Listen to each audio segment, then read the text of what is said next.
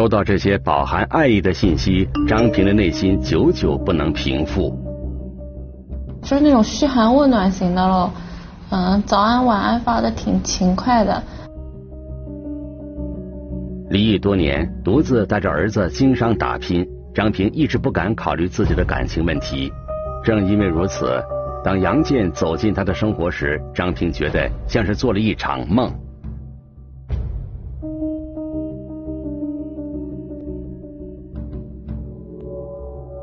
这几年家里什么大事小事也都是一个人扛着的，突然间有一个男的他这样每天就是关心着我，我就觉得挺让人就是挺安慰的。这些甜蜜的问候一点一滴瓦解了张平的心房。很上进的人都是自己拼出来的了，就。我觉得他是一个值得托付的人了。二零二一年三月十四日，张平跟杨建订婚了。给我一百三十一万四千五百二十元，就是一生一世我爱你这个意思嘛。一百三十多万元的现金装了满满一行李箱。订婚当天，杨建把这箱钱直接送到了张平的家里，并告诉张平这算是彩礼钱。此时的张平沉浸在满满的幸福之中，他完全不知道自己已经掉进了一个精心策划的陷阱里。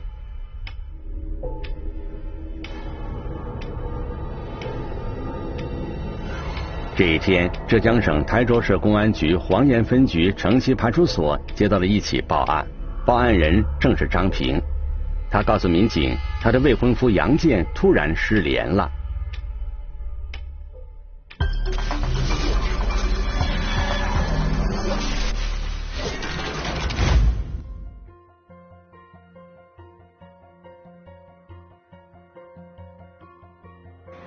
聚焦一线，直击现场。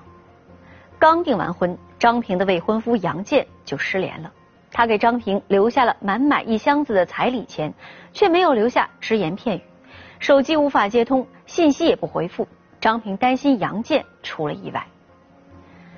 警方从张平那里了解到，他的未婚夫杨建是做白银生意的，名下的企业规模很大，年产值上亿元。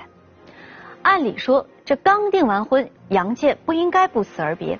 但如果是因为着急出差去谈生意，忙起来顾不上给回个信儿，似乎也说得过去。毕竟到张平报案时，杨建失联的时间还不到二十四个小时。那么，张平为什么没有继续寻找杨建，没有再等等看，而是如此着急的报案？这背后是否还有着？其他隐情呢？一起进入今天我们关注的事件，了解它的来龙去脉。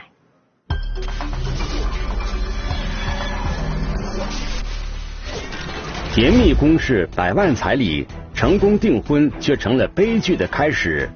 是不是出了什么事啊？或者怎么怎么怎么样？反正就是联系不上嘛。离奇失联，身份可疑。神秘的未婚夫到底有着怎样的动机？我当时就是整个人脑袋一片空白。百万彩礼一线栏目正在播出。张平告诉民警，他和未婚夫杨建是通过婚恋网站认识的。对张女士平时日常的时候比较关心的，比较体贴的，而且在杨某外形上面。看上去也是，嗯，比较帅气的嘛。在网上聊了两个月之后，二零二一年二月初，两人正式确立了恋爱关系，就很快就进入了一个恋爱热恋当中，就谈到了订婚这个情况。二零二一年三月十四日，恰逢农历的二月二龙抬头。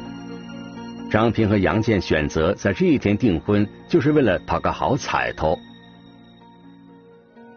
男女双方要确定关系、谈婚论嫁的话，前面都会订婚，嗯，都会订婚订，订婚完才会结婚的。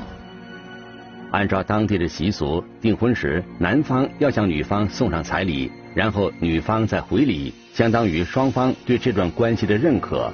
接下来就可以挑选日子筹备婚礼了。结婚送彩礼的话，在这边应该是一种比较普遍的习俗啊，而且这边也金额还是比较大的。而事实上，张平在内心里对给不给彩礼并不看重。我们已经这个岁数了嘛，也不会想着什么浪漫啊什么的，还是要缴死的。因此，当杨建提出要给张平一百三十一万四千五百二十元的现金作为彩礼时，张平觉得非常意外。对方的要说呢是要送给他一生一世五二零，寓意着一生一世我爱你的意思。我我都这个岁数了，他突然间讲这么浪漫的话，我是有点心动的。尽管张平在内心里觉得。如此巨额的现金彩礼有些夸张，但是想着双方的经济条件都比较富裕，将来又是一家人，彩礼只是一个形式，也就没有拒绝。那张女士觉得你们你也是老板，我也是老板，对吧？你结婚之后，钱反正都是大家都共同拥有的。他公司现在运营情况很稳定，然后产值也挺高的，平时他的收入的话，可能是我的十倍也还不止吧。然后。我觉得他拿这一百多万也是正常的事情。杨建对这段感情的重视让张平十分感动。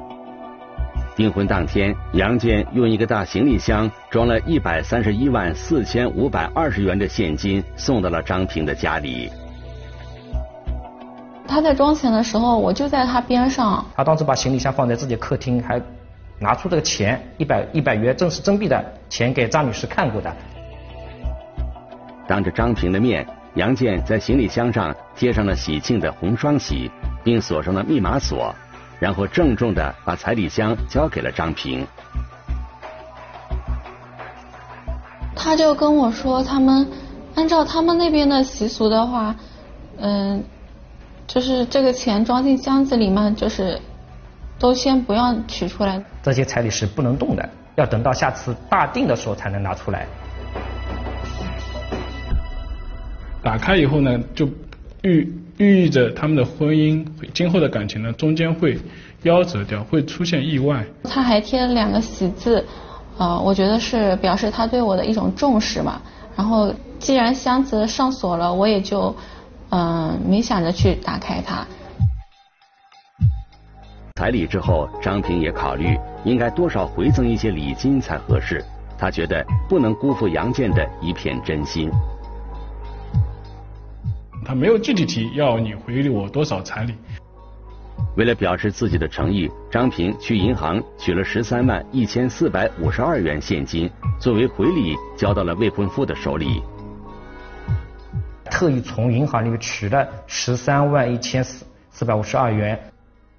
拿一个红色的小箱子，杨某。订婚仪式结束后，沉浸在幸福中的张平把这件事跟家人进行了分享，不料被母亲当头泼了一盆冷水。他家里人结果感觉这个人就感就感觉不靠谱，所以也提醒过张女士。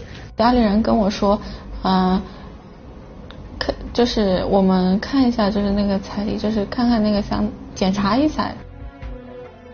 箱子是锁上的，张平找人打开了密码锁。当行李箱打开的那一刻，张平彻底傻眼了。出现在他眼前的根本不是什么超百万元的巨额现金，而是一沓一沓的银行点钞券。我当时整个人都愣住了，我也很奇怪，怎么怎么明明看他装进去的是真钱，到我这里全变假的了呢？根本不是什么人民币，而是。银行里面练习用的点钞券，我当时就是整个人脑袋一片空白，就就很懵。究竟是哪个环节出错了？张平赶紧联系杨建，可对方的手机一直无人应答，话也没人接，微信也没有人回，我是比较着急的。那个时候我在想，他是不是出了什么事啊？然后或者怎么怎么怎么样？然后。就反正就是联系不上嘛。张平只能拉着装满点钞券的行李箱来到了公安机关寻求帮助。他希望民警能帮他找到未婚夫杨建，他想当面问个清楚。他一开始来报案的时候，他可能当时还觉得这个男士呢，有可能是跟他做个恶作剧，还有点呃护着这个男的。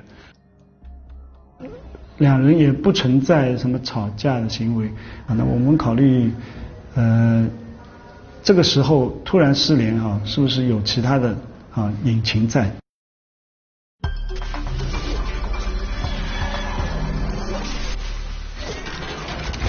张平告诉民警，他在脑子里回想过很多遍整个事件的经过，但是他一直想不明白问题到底出在了哪里。张平想起交往期间的一些细节，在交往的几个月里，张平经常将自己的名表、首饰之类的贵重物品随意放在杨建的住处。这些物品同样价值不菲，但杨建看起来对这些东西根本不在意，更没有去偷拿这些东西。那么，杨建的动机到底是什么呢？难道就是为了骗那十几万元的回礼吗？让张平想不明白的还有，他明明亲眼看到杨建将巨额的现金锁在了行李箱里，为什么等他打开的时候，现金变成了点钞券？这中间到底发生了什么呢？我们来听听本案涉及的相关各方声音，解开疑问，还原真相。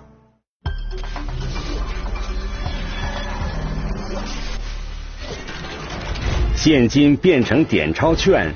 是恶作剧还是骗局？失联的未婚夫打来电话，又有怎样的猫腻？百万彩礼一线栏目继续播出。到公安机关报案的时候，张平依然觉得杨建有可能是遭遇了特殊情况，有难言之隐，因此他迫切想找到杨建，想听听杨建的亲口解释。我会想。他是不是有什么苦衷啊，或者是怎么样的？就想着让我们把他这个人找回来，或者是见个面把事情讲清楚。他内心其我觉得他个人当时的内心还是抱着一点点的幻想的。我觉得我还是挺了解他的为人的，感觉他这么好一个人的话，他要是有什么困难，我也可以帮他。张平如此笃定，是因为订婚之前，杨建经过了他的多重考验。早在交往初期，杨建就告诉过张平，自己有过两段失败的婚姻，还有三个女儿。他有两个前妻，啊，两个前妻那个分别带着两个小的女儿，一个大的女儿二十多岁，已经自己上班了。出去玩，路过一个小区，他就随手一指，他说。这个小区里面哪一幢啊？哪个顶层很大的一个复式，就是我买的，我买来送给我女儿住的。杨坚一开始就坦白自己的婚史，这非但没有让张平产生顾虑，反而让他觉得这个男人很真诚。春节期间吧，呃，这个男士呢带着这个女士呢回到了男士的位于仙居的老家，然后呢见到了他的隔壁邻居，大家呢见到他呢也都很客气。我去过他的老家，然后就是他的邻居，他们碰到我们也也都会打招呼，然后也会叫他杨总啊什么的。然后我觉得就是他家里人那边也挺和善的。张平认为，他认识的这个杨建是一个身家过亿的成功企业家，根本没有理由去耍这种骗钱的小伎俩。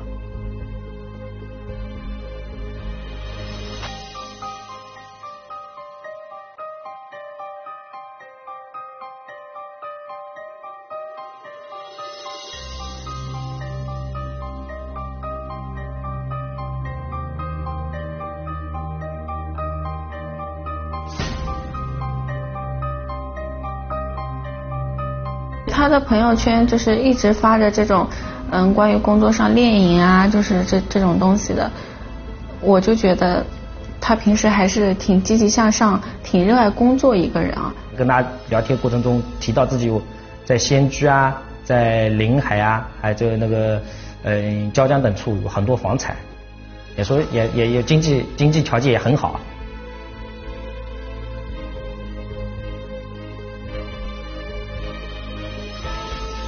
还带了这个女士呢来到我们台州临海城区的一套房子，在那边过住过过过夜。临海这个住处了，就是靠近临湖这边的一个房产，还有呢椒江的一处呃房产，也带他去看过。两人相处的过程中，还有很多细节，也让张平觉得杨建这个人值得信任。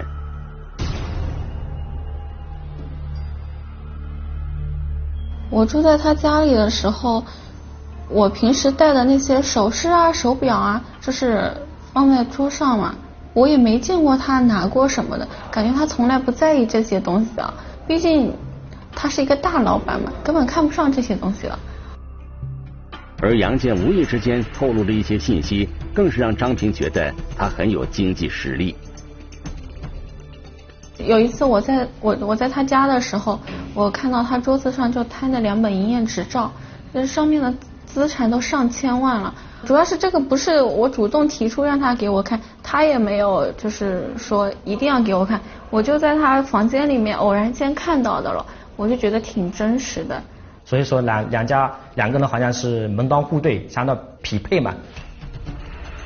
正是因为以上这些原因，当杨建向张平提出订婚时，张平没有丝毫的犹豫。当时那个杨某提出了一百多送一百多万彩礼，那个他妈妈妈就有就已经有怀疑的，为什么这个男的会，凭什么他会给你这么多彩礼啊？对吧？也没有没有什么说要要要达到这种条件。那所以说，他的妈妈就一直在反对，也是一直在持怀疑态度的。这个男的已经是三婚了，说实话，三婚了。那女的，你说也不是什么小姑娘，对吧？很漂亮，很那那个倾倾国倾城，对吧？那所以他妈妈就是就就就不相信这个情况了。你送他怎么可能会送一百多万给你呢？是吧？你们也没有深入交往，也没有什么有有有有有经经过什么大风大浪，对吧？对于家人的反对，张平完全没有放在心上。他一意孤行要和杨戬订婚，可谁知这才过了一天，竟然就出现了这样的局面。张平百思不得其解。接到张平的报警之后，台州警方随即展开了侦查，最终结果让张平失所望。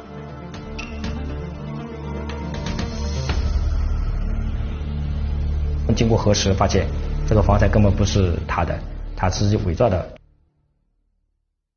他就显示自己很有实力的一个样子。房产公司对吧？有没有实体厂房？有没有实体厂房啊？公司的那个那个营收入啊，还是那个房房多多处房地房产啊，都是假的。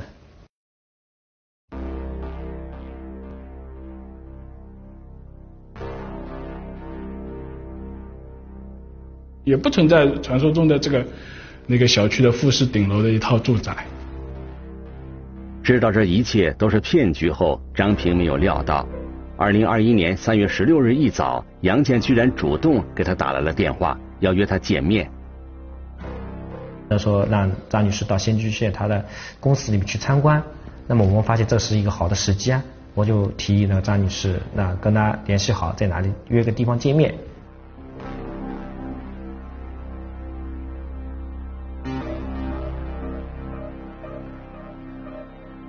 假装没有发现，假装真的按照杨某的交代，密码箱没有打开，然后商量后面的事情。我倒是跟张女士讲好，就是你跟杨某聊天的时候，就按平常的口吻跟他聊天，不要提到那个彩礼的问题。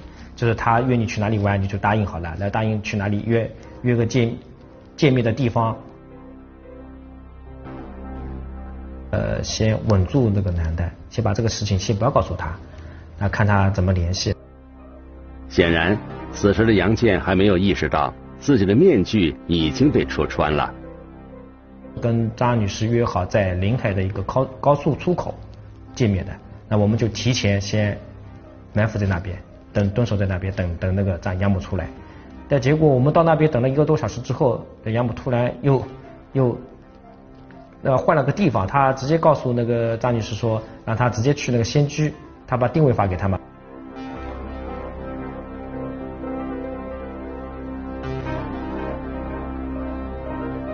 张女士约他在那个公司门口见面。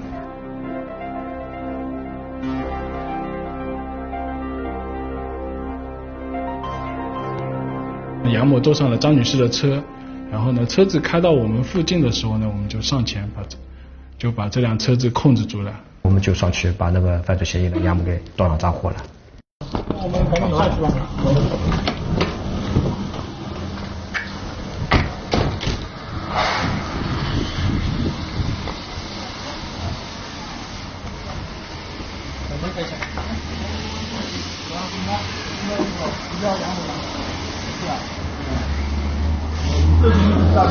我没有啊，没有，你有没没有啊？你在配合的，好吧？不是啊，不要这样子啊！你们是不是搞错了啊？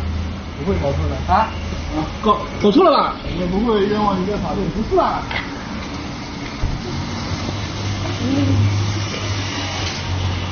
不是啊，你们肯定搞错了。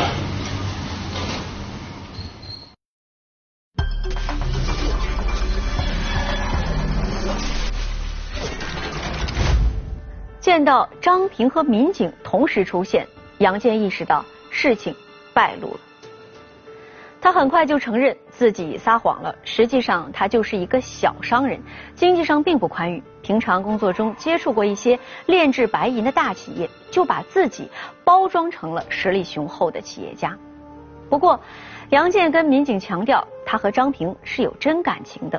他拿点钞券欺骗张平，并不是为了骗钱。而是怕自己拿不出彩礼，张平会不接受的，所以他希望呢，先拿这些点钞券蒙混过关，然后再找时机和张平解释。到时候如果张平能够原谅他，那两个人还可以继续交往；如果张平不能够接受，那么两个人再好聚好散。真相会是像杨建说的那样吗。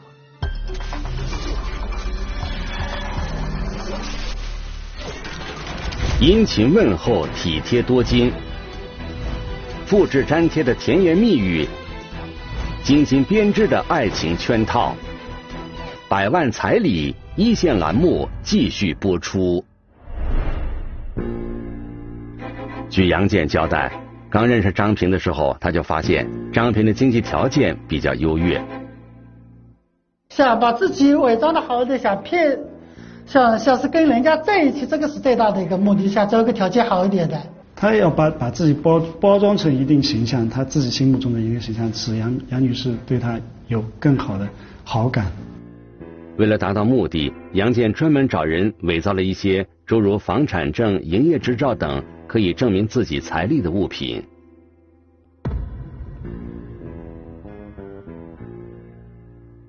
注册了一个空壳公司。但这个公司呢，注册资金也是自己填的，不需要验资，他就只给自己填了一个一千万，一个两千万。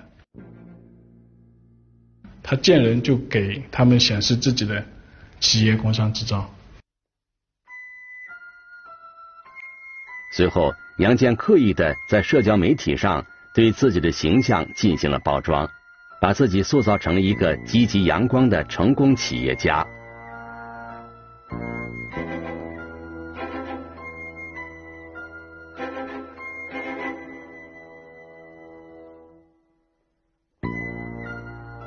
他呢买了几万块钱的奔驰二手车，微信朋友圈呢就把自己包装成一个经营着一个很大的一个什么制作白银加工的一个公司，说自己是老总，然后天天说啊感谢各位领导来我们公司视察，感谢各位客户的照顾，然后自导自演在那里。他的朋友圈没有人给他评论点赞，只有他自己在那里给自己留言。而说说，就比如说没人给他评论，他也在说啊，谢谢各位大家的点赞评论，谢谢大家对我的鼓励。微信只你你只能看到自己好友的评论点赞，他造了个假象，就好像有很多人在那里评论点赞，他逐一去回复的样子，就会让别人觉得哇，这个人真的是一个成功的商业人士。当张平答应订婚后，杨建预先准备好的点钞券就派上了用场。最上面一叠啊，就铺了一张真实的百元大钞人民币，其中有一叠，呃，一百张的百元大钞是真实的，而且拿出来点给女士看过。后来张女士休息以后呢，杨某呢就把这个箱里面的真实的人民币呢全部都拿走了，只剩下练功券在里面。杨建也知道，这样的小伎俩只能暂时应付张平，时间久了，他还要另想对策。后来我们就问了那个杨某嘛，我说你这个事情你迟早肯定会败露的，不可能说一直隐瞒在那边的。他好像很有自信的样子，说等以后过一段再交往一段时间，把这个实际情况再跟张女士讲，相当自信啊，就认为那个张女士会原谅他。说句真心话哈，我心里边确实也没底，但是仔细想想的哈，凭我对他这段时间的了解嘛哈，我。也想给自己一个机会嘛。杨建承认自己伪造身份欺骗了张平，但是他声称这只能算是欺骗感情。那十几万元的回礼，他拿回家后原封未动，也准备找时机跟张平说明真相。他并没有骗钱的想法。从单个案件来看，他还是主观上还是可以啊规避的。一直在在在回避他自己主观故意侵占他那个非他人财产的情这个这个故意。不过杨建的这套说辞很快就站不住脚了，因为就在他接受警方讯问的时候，他的手机不断的接到很多条催债的信息，发现他还跟其他的啊女性在以这种交友的征婚交友的方式在联系。那十来个里面都有有些是确认男女朋友关系的，有些是来在聊天，通过什么资金周转问题啊，跟其他好几个女性借过钱，从几百到十多万不等。警方调查发现，杨建交往的这些女性有一些共同点，全都是离异的中年女性，全都是通过婚恋网站结识的杨建，都是离异状态的，确实是想找一个另一半。这一个二零一九年到二零二一年这一个同一个时间段内，交往了好几个女性，包括有临海的、椒江的、路桥的、广远的、玉环的。杨建每天都会和不同的女性殷勤聊天、嘘寒问暖，寻找下手的目标，而聊天内容几乎都是复制粘贴过去的。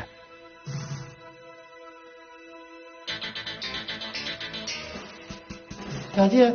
各方面混熟嘛哈，觉得不是自己心里想要的反正就也也就聊聊聊聊，也就自然而然，大概就淡下去，就分开了嘛。我就是一直把他当成个备胎一样的。跟张女士订婚这个案子，一个单案来说的话，那唐亚某本身还是有那个抵触、抵赖情绪的嘛，他的还在狡辩的。那么我们还。不能从完全认定，在主观故意上不能完全认定他是诈骗。但是通过我们外围这样取证的话，发现他在同一个时间内交往这么多女性，有这个女性有经济经济上面的往来，那说明这个杨某就是有预谋的。广撒网钓大鱼的情况，都碰到一个有钱的女性，他就有机会呢，可以实施诈骗了。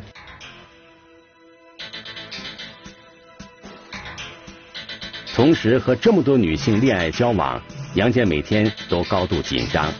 他把微信好友设置了不同的分组，还将自己每天的行动都进行了精心的安排，避免露馅穿帮。大概真正加微信聊，可能应该也有六七个、六七个、七八个差不多吧。他交往这么多女性，他肯定要花时间去维持他们的联系方式啊，对吧？如比如我抽一这一段时间，这这一段时间跟这个女的。联系，那出于这一个段时间跟另一个女的联系，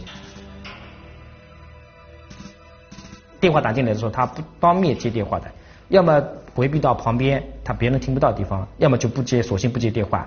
好几次打他电话，他也没有接啊，嗯，我就觉得他可能是工作太忙了，嗯，要体谅一下他，毕竟试验做的那么成功的一个人的话，也没有说嗯那么多的空闲时间来陪我的了。像张平一样，还有多名女性被杨建给彻底欺骗了。有些人知道民警找上门还不相信现实，还在主动的为杨建的行为找理由。三月十四号不是跟张女士订婚了吗？她回去当天的时候就跟另一个女性说什么时候我们结婚啊什么的。跟其他女性在聊，而且聊的就是谈婚论嫁的事情。当时在那个他的那个临海的住处嘛，所以说就没有时间跟张张女士联系。而那个所谓的装有百万现金的彩礼箱，也被杨建拍了照片，发给了多位正在跟他交往的女性，成了他骗取对方信任的道具。他把这个主观故意都是刻意把它屏蔽掉，说这个不是诈骗，这个恶意的玩笑啊。那你编一个谎言，要需要很多个谎言去把它给圆起来，然后他一直沉浸在自己的谎言当中，在心里还在挣扎，想把这个主观故意啊，把这个犯罪事实啊给那个圆过去，他这样想。他同时跟好几个女的在聊天，我当时觉得这是我绝对无法忍受的事情。他以前跟我说的那些甜言蜜语，真的是越想心越痛啊！就之前他说的有多好听，我现在就有多难过。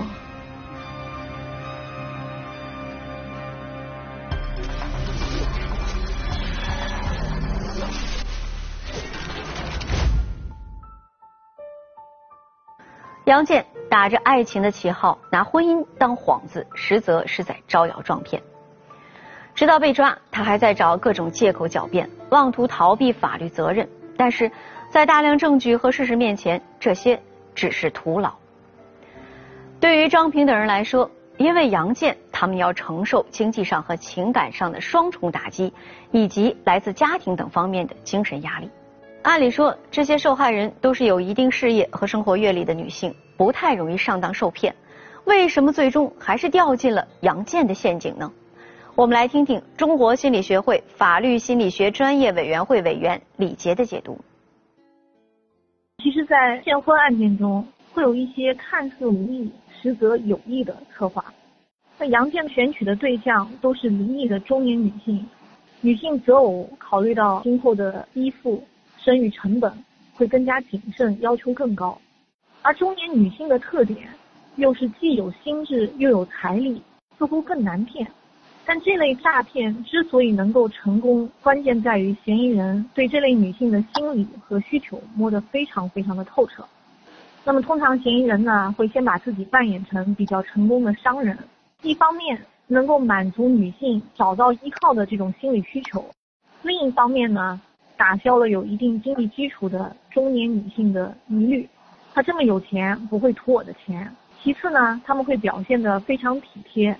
对于这类经济条件较好的女性而言，体贴往往比钱更重要。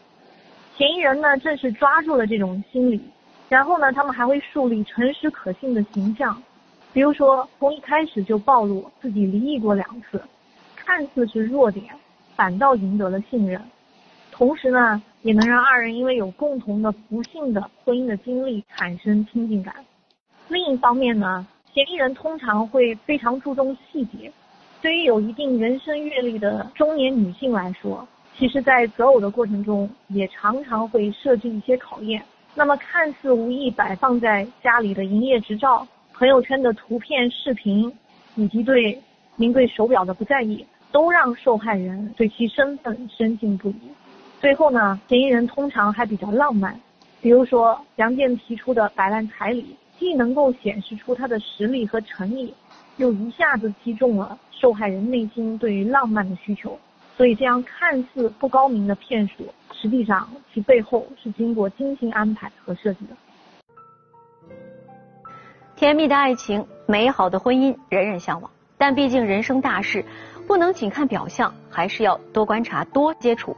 尤其是在涉及钱财的时候，更要多留一个心眼儿，不要让骗子轻易得手。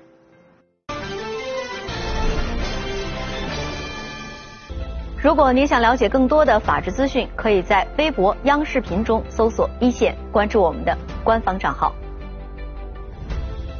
这里是一线，我是陆晨，下期节目再见。